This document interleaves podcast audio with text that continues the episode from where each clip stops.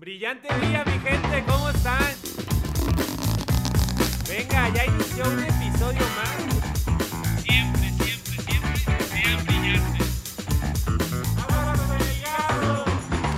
Ahí te va. Hola mi gente de Brillante Día, bienvenidos a otro ligazo, la sección corta de Estirando la Liga, donde en menos de 5 minutos trato de compartirte valor o contestar una de las preguntas más frecuentes. En esta ocasión quiero hablarte sobre el, enamoramiento pendejo. ¿Qué es esto? Ojo, no es que estés clavado con tu chava, ni que estés, ¿cómo dicen? Em, verga. Enculado. Sí, gracias, gracias. O que estés enculado. ¿Se vale encularte de tu chava? Sí. De lo que no se vale encularte es de tu negocio, güey. No mames.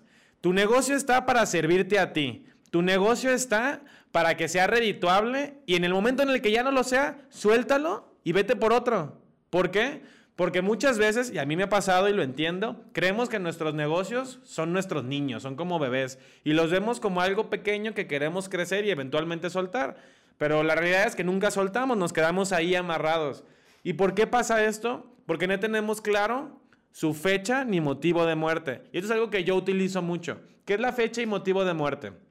Es que cuando vas iniciando tu negocio, incluso estás en la etapa de validación, sea lo suficientemente frío emocionalmente e inteligentemente posible para que digas, este negocio se va a morir en el en, marzo del 2023 porque no vendí 73 veces, dejándome una utilidad de 1.200.000 pesos. Así de calculado y frío tienes que ser.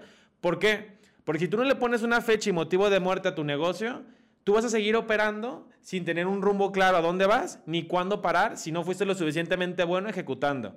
Ejemplo, si tú te pones la fecha y motivo de muerte como el de marzo del 2023 porque no vendí 70 veces, tú ya sabes que de marzo al día de hoy probablemente sean 18 meses.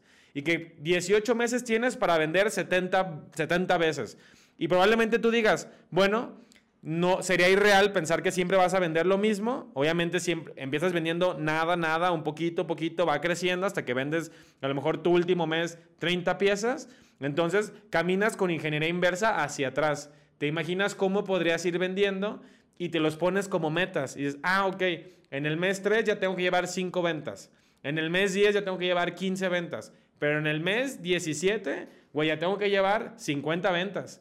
Entonces tú solito te puedes ir marcando el ritmo e incluso no te tienes que esperar hasta el mes 18 para saber que valió verga tu negocio.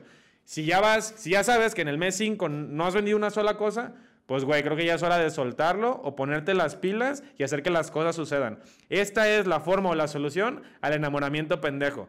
No te claves de tu negocio, sí clávate con tu chava. Gracias mi gente, brillante día.